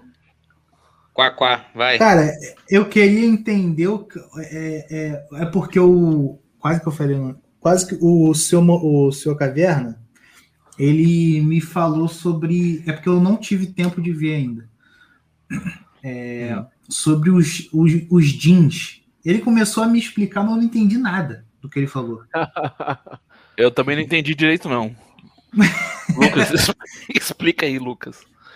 Cara, o Ô, jeans Explica é um, aí, te- Jim, o que, que é um Jim? é um tecido que surgiu nos anos 70, que faz calça hoje, você veste lá. Surgiu como tecido de barraca.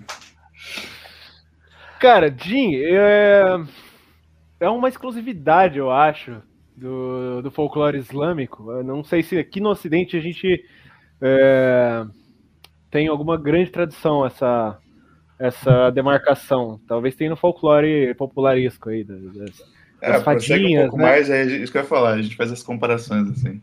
Mas o Jin basicamente é um, um ser intermediário entre os seres humanos e o reino do espírito puro, né? Que é onde se movimentam os demônios e os anjos.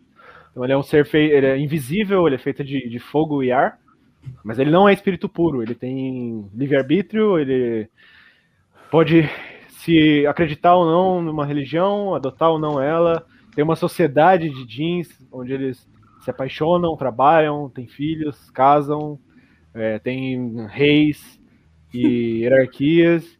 E eu, eu especialmente fui, fui comecei a me interessar por isso porque eu estava lendo da, o livro lá da- das Mil e Uma Noites e tem muito, muitos jeans lá como como dispositivos literários, né? E aí eu comecei a pesquisar sobre e tipo assim, eles realmente faz parte do dia a dia das pessoas, eles realmente acreditam assim, tipo, ah, sua casa está infestada com jeans, sabe? Talvez muitas coisas, é, possessão demoníaca, muitas coisas que aqui no Ocidente talvez a gente chamaria de, de demônios, né? Lá eles fazem uma, é uma distinção muito sutil, mas que abre um terreno muito grande para você imaginar literariamente, assim, né? Essa, esse mundo, como que, como que existe isso? E a- até aquela ideia do que, que virou clássica do gênio, né, da lâmpada mágica, é, é uma referência a isso. E também é do, do tapete voador. Se eu não me engano, a primeira vez que aparece tapete voador nas Mil e Uma Noites é quando Salomão tá com o império, com o, com o exército de jeans dele indo fazer guerra com outras pessoas. Então é um tapete enorme que consegue abrigar exércitos inteiros. Aí depois ele foi se transmutando no que a gente conhece hoje, né? No carro do Aladino. É. Mas, Lucas, eu tô viajando, tô inventando isso? Ou o Jin é uma figura classicamente brincalhona? Ou não tem nada a ver? Cara, eu acho que sim. É, Eu acho que existem jeans que são estão cagando e andando pros humanos, mas eu acho que pelo menos na, na cultura popularesca eles gostam de ficar mexendo assim nos destinos humanos, sabe? Hum, Tipo, o que, que acontece se eu fizer esse cara aqui se apaixonar por aquela mulher ali, sabe? O que, que acontece se eu fazer esse daqui dormir e deixar ele pelado lá em Damasco pra se virar? Mas essa é uma, é uma percepção que eu sempre tive, cara. Eu acho que a- o mundo espiritual, de certa forma, ele sempre tem esse aspecto de parecer uma, uma, uma practical joke, sabe? Uma brincadeira ou uma pegadinha, porque a gente simplesmente não conhece os nexos causais dele, assim. Então ele sempre corta a realidade como se fosse, assim, alguma coisa muito estranha, sabe? Mesmo quando são coisas benévolas, assim. hum. Você consegue imaginar algum exemplo, cara? Puxa, cara, não sei. É só uma impressão geral que eu tenho, realmente. Assim. fé. Mas o. Mas continua aí, continua aí, Lucas. É, Mas então, mas eu te perguntar. Os jeans nessa, na, na, na cultura islâmica. Você falou que eles. Eu acho que você contou no podcast que até os exorcistas islâmicos, quando estão lá exorcizando, eles tentam converter o jean, né? Uhum, sim. Tipo assim, É, mas porque aí. tem... Ah, fala. Ah, fala aí, fala aí, fala aí. Não, tipo assim, eles tentam converter o cara que tá lá possuído pra depois tirar, ou eles tiram quando estão conversando com o Jim? Como é que é isso?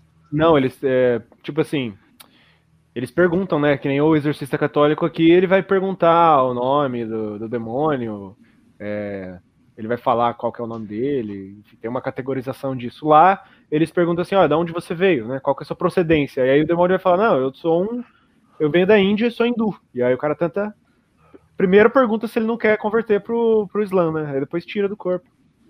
Entendi. E aí você falou que quando, quando esse ele se converte, fica um espírito bom assim, ele vai pra uma terra lá, tipo, terra dos Valar, né? Que fica, fica lá, não mexe mais com, com a gente, não é isso? Cara, não sei, não lembro de ter falado isso. É, Eu, eu vi alguém falando isso, que, tipo. Pode ser o, Mar o Marcos, sei lá. O Marcos falou bastante sobre. É porque assim, eu não sei o que é o Jin hoje, na cultura islâmica hoje, por exemplo. Até porque não tem Sim. uma cultura islâmica, né? Tem várias. Mas o que eu sei é a influência que isso teve nas Mil e Uma Noites. Que é, tipo assim, o centro de uma obsessão que eu tenho. Então, lá é, não se fala muito sobre isso. Não se fala muito sobre con- conversão, mas se menciona-se assim, ah, esse daqui é um Jin que, que teme a Deus, sabe? Então ele não vai, não vai fazer nada ruim com- pra você. Entendi. E eles também são, tipo assim, são in- invisíveis e tal, eles se materializam. Deixa eu te perguntar.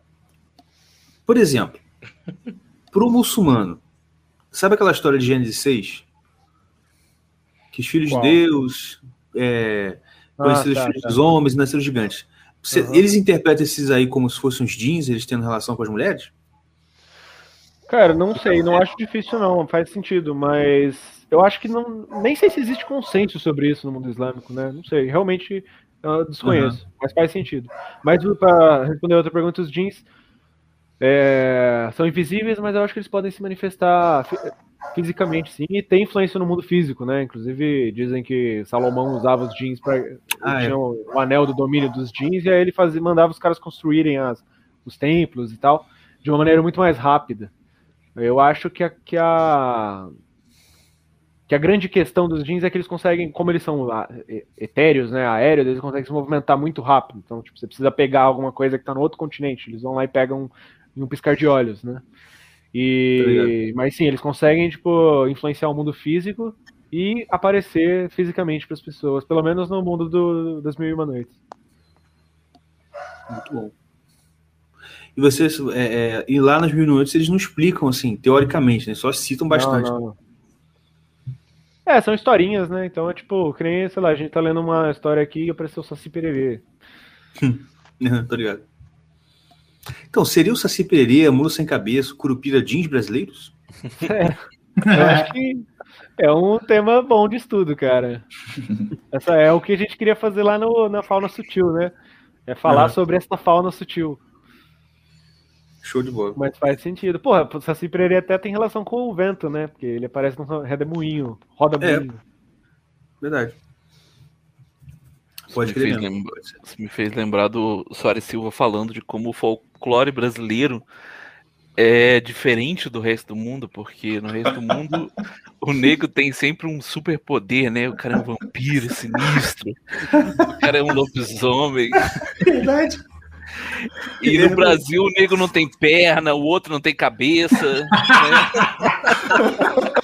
Bota a perna pra trás. Puta merda, é verdade. Pé invertido. Ou seja, o Brasil não tem futuro, gente. É, ó, a mitologia já tá viciada. Que merda. Puta merda. Fiquei, fiquei puto agora. Não, a, a mitologia do, do Boto Cor-de-Rosa é uma comédia também, né? É. O outro é um, tem isso. ah, meu Deus, o outro é um o peixe Boto é uma rosa. comédia. Não, o, Bo, o, Boto é aquele Boto Cor-de-Rosa, que a história dele é, é que ele vira um homem, um homem negro, ainda precisa, um homem negro, vestido muito bem, que pega a menina e bota um filho nela e vai, e quando a menina acorda no dia- outro dia, ela virou um Boto. E aí vai embora. Que troço aleatório. Aí né, o. É, cara, aí a menina dá a luz pra um botinho. Eu não me lembrava dessa parte, não, cara, em que ela se transformava num bozo também. Você- Eu achava que caralho, era o, tá o grande mito da justificativa da gravidez fora do casamento. Da gra-? É. Não, eu também pensei que fosse isso. Mas enfim, né, cara? Ah, acho que é isso. Se, se tem mais alguma pergunta aí, meus irmãos, pessoal do chat, do chat. Chat. Porque eu queria saber mais sobre o. é, tipo assim, se, se, é, você falou de Salomão e tal. Porque eu vejo. Eu vi, não lembro quem. Sei lá, um, um cara que já foi, é, já foi satanista, algum bagulho assim, falando que a, o ponto. É, Marçal, tipo né? assim, é Marçal? Não sei, é um branco. É. Fala estranho pra caramba. É Daniel? Como é que é? esse, esse pessoal fala dele? Como é que é? Esqueci o nome dele, rapaz. Ele vai em um monte de podcast É. da entrevista e tal. Isso, é, acho que é. Aí ele tava falando que o grande, é tipo assim, um, um dos grandes caras que iniciou o ocultismo e tal foi Salomão. E tipo assim, eu, o que eu sei de Salomão é, é, que- é o que tá na Bíblia, né? Eu não sei nenhuma outra história. É, vocês sabem alguma coisa do, desse, desse, desse tipo? Vai, Ah, isso Jorge. aí eu posso responder, isso aí eu posso responder, cara. É, na Europa, né, quando é, o cristianismo assim, se tornou do- dominante, as práticas necromânticas e de contato com demônios, etc., é, te- tiveram que ganhar, digamos assim, formas que não fossem muito óbvias, assim, né? Formas que fossem alguma coisa intermediária entre o paganismo completo dos primeiros gnósticos lá, dos primeiros séculos do cristianismo, e a mentalidade dominante, né? Então, uma ideia bastante é, útil para isso foi pegar essa ideia até que o Lucas tinha falado de que o rei Salomão tinha, porque isso é alguma coisa que corria também nos mitos, sempre correu nas histórias, né? E que o rei Salomão tinha comando dessas potências assim sutis, sabe? Que às vezes aparecem como demônios, às vezes aparecem como anjos, às vezes aparecem como jeans, etc.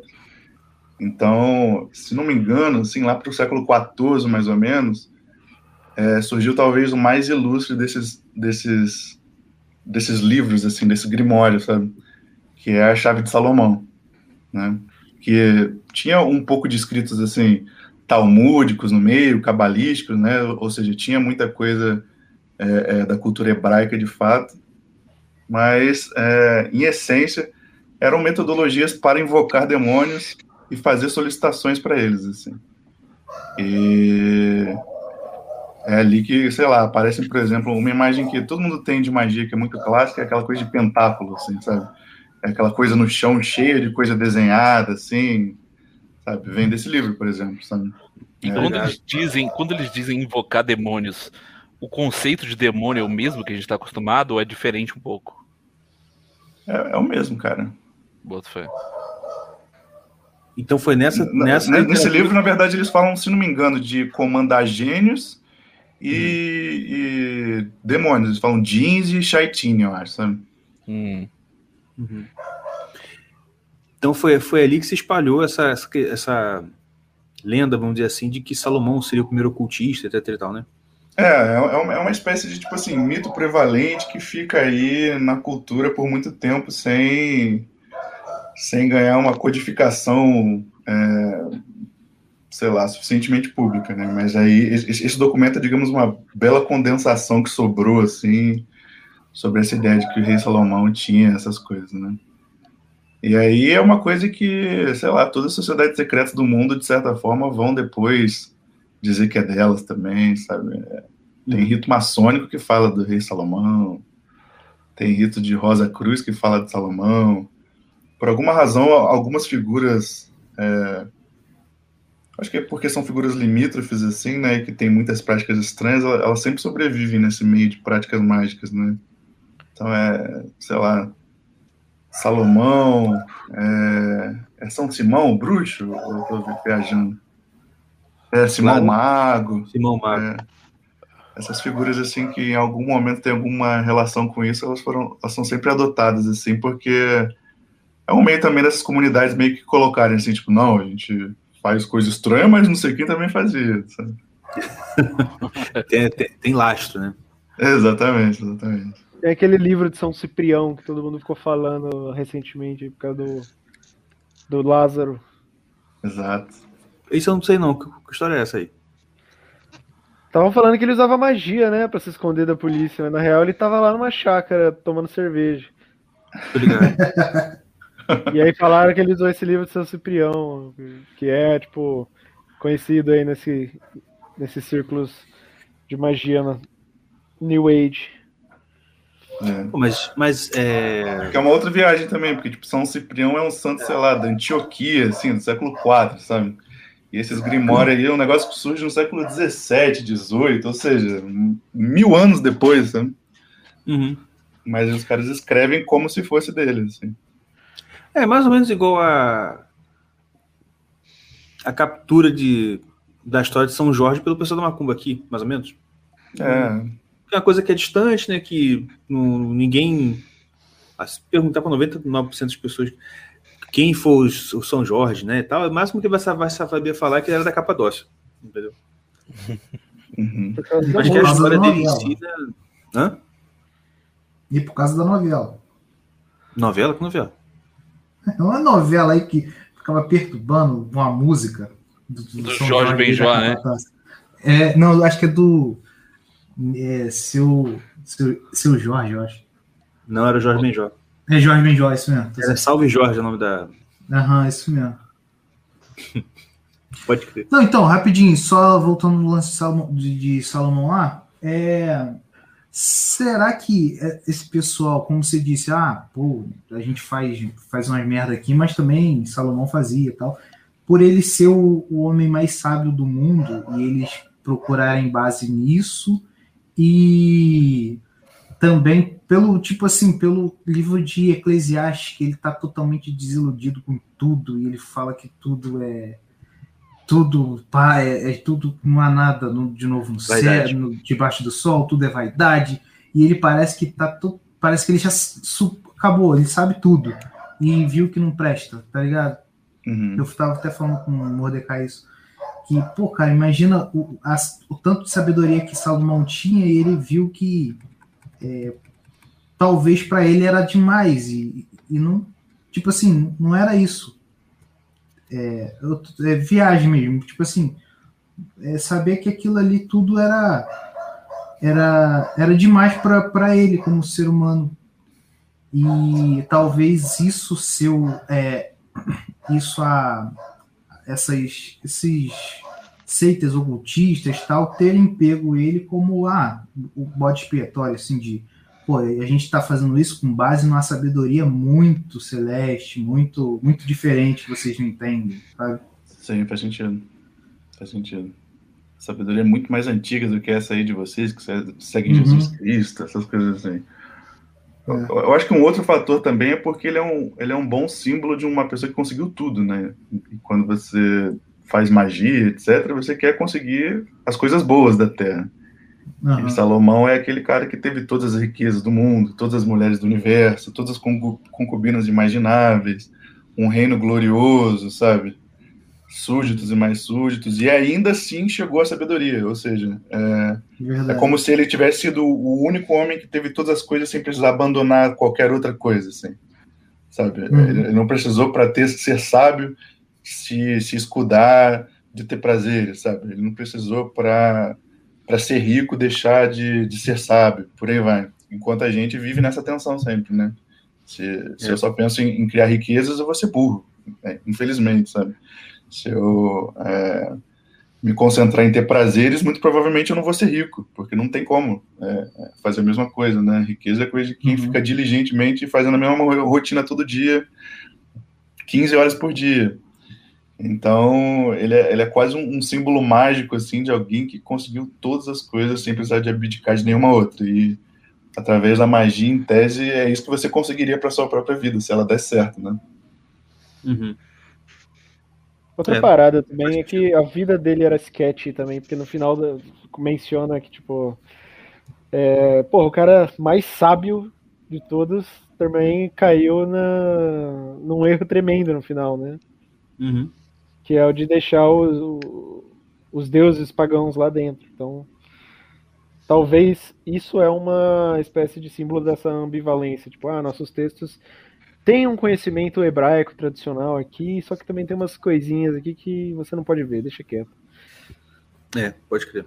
Isso é uma coisa que sempre me deixou assim, tipo. A, a história mesmo de Salomão, né? Que é um cara que ele ficou sábio do jeito que ficou por ter pedido a sabedoria a Deus, e no final das contas, parece que exatamente por conta disso ele acabou se perdendo, né? Tipo assim. ah, enxuxou um monte de deuses lá no reino, acabou oferecendo também para os deuses, né? enfim, né? Eu acho que talvez também tenha, talvez seja isso um pouco também deles pegarem ele como o, o protótipo do ocultista por ser o cara que abandonou a religião, vamos dizer assim, do Deus Altíssimo e foi, foi para os outros, vamos dizer assim, né? Tem uma Porque eu não história tô interessante. cabeça se, se, se no final da vida ele se arrepende ou se ele morre na, na, na apostasia, vamos dizer assim.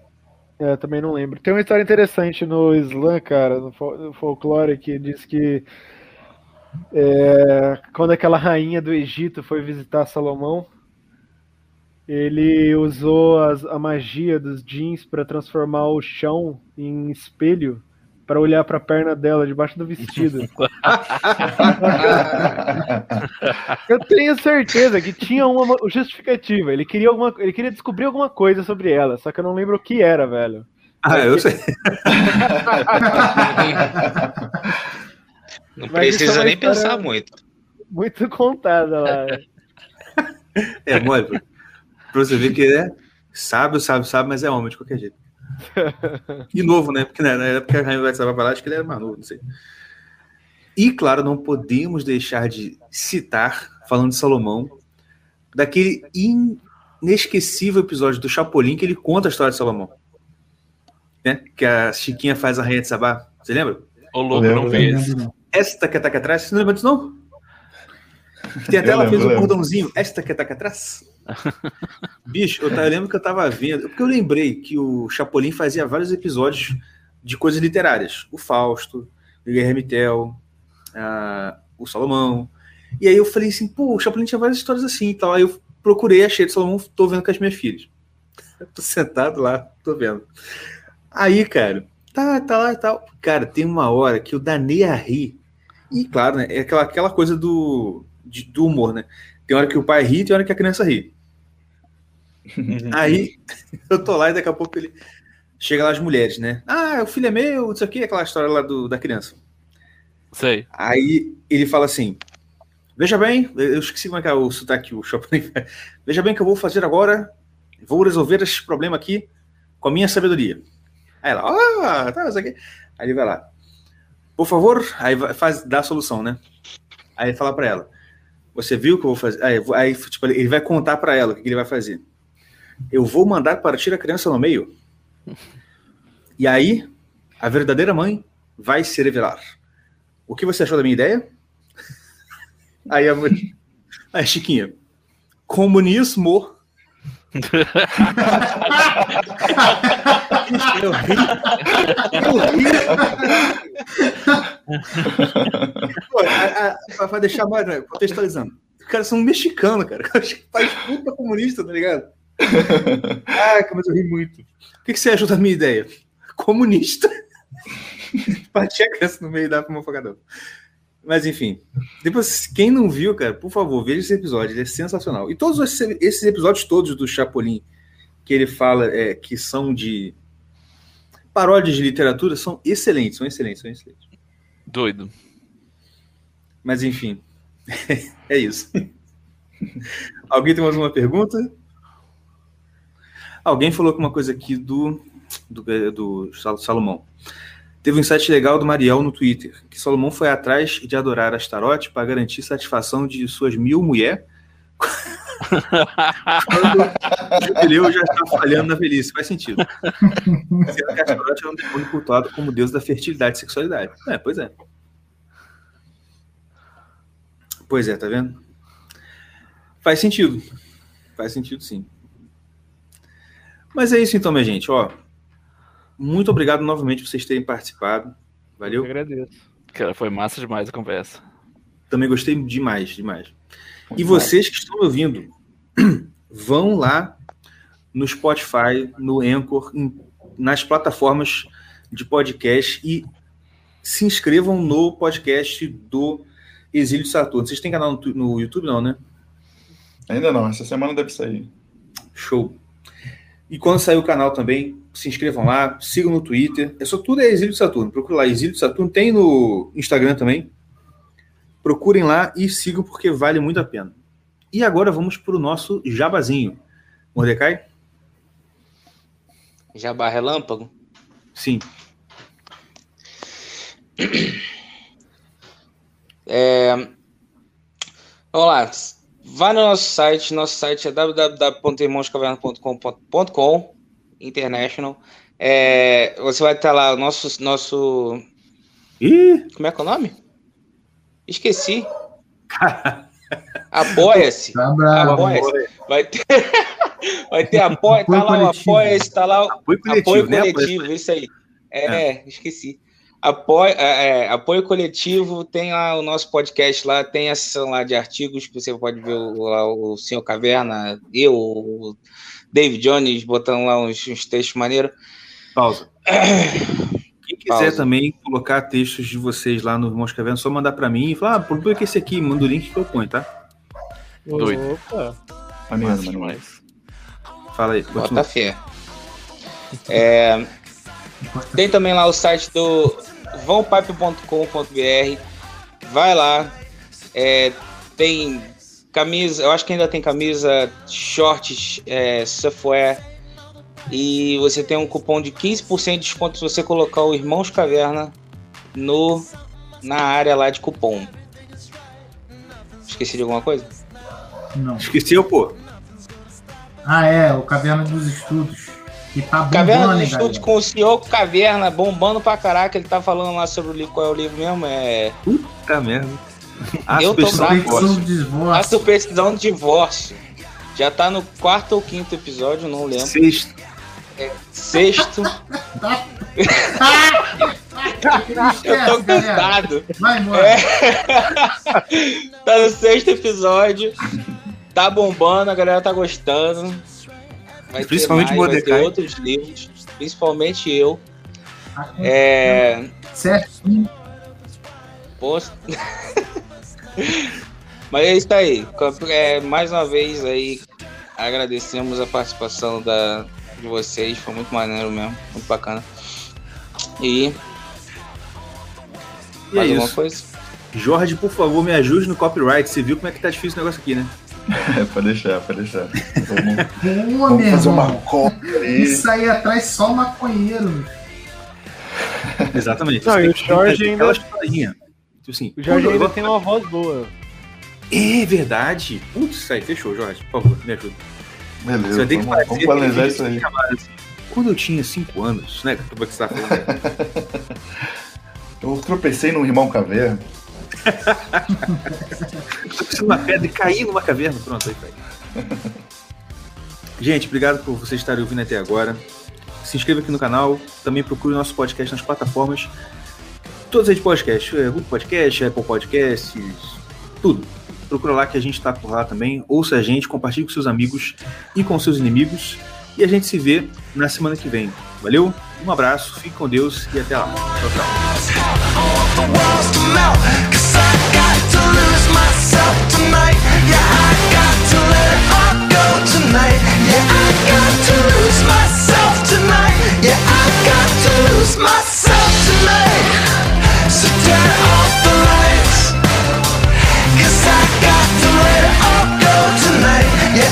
got to lose my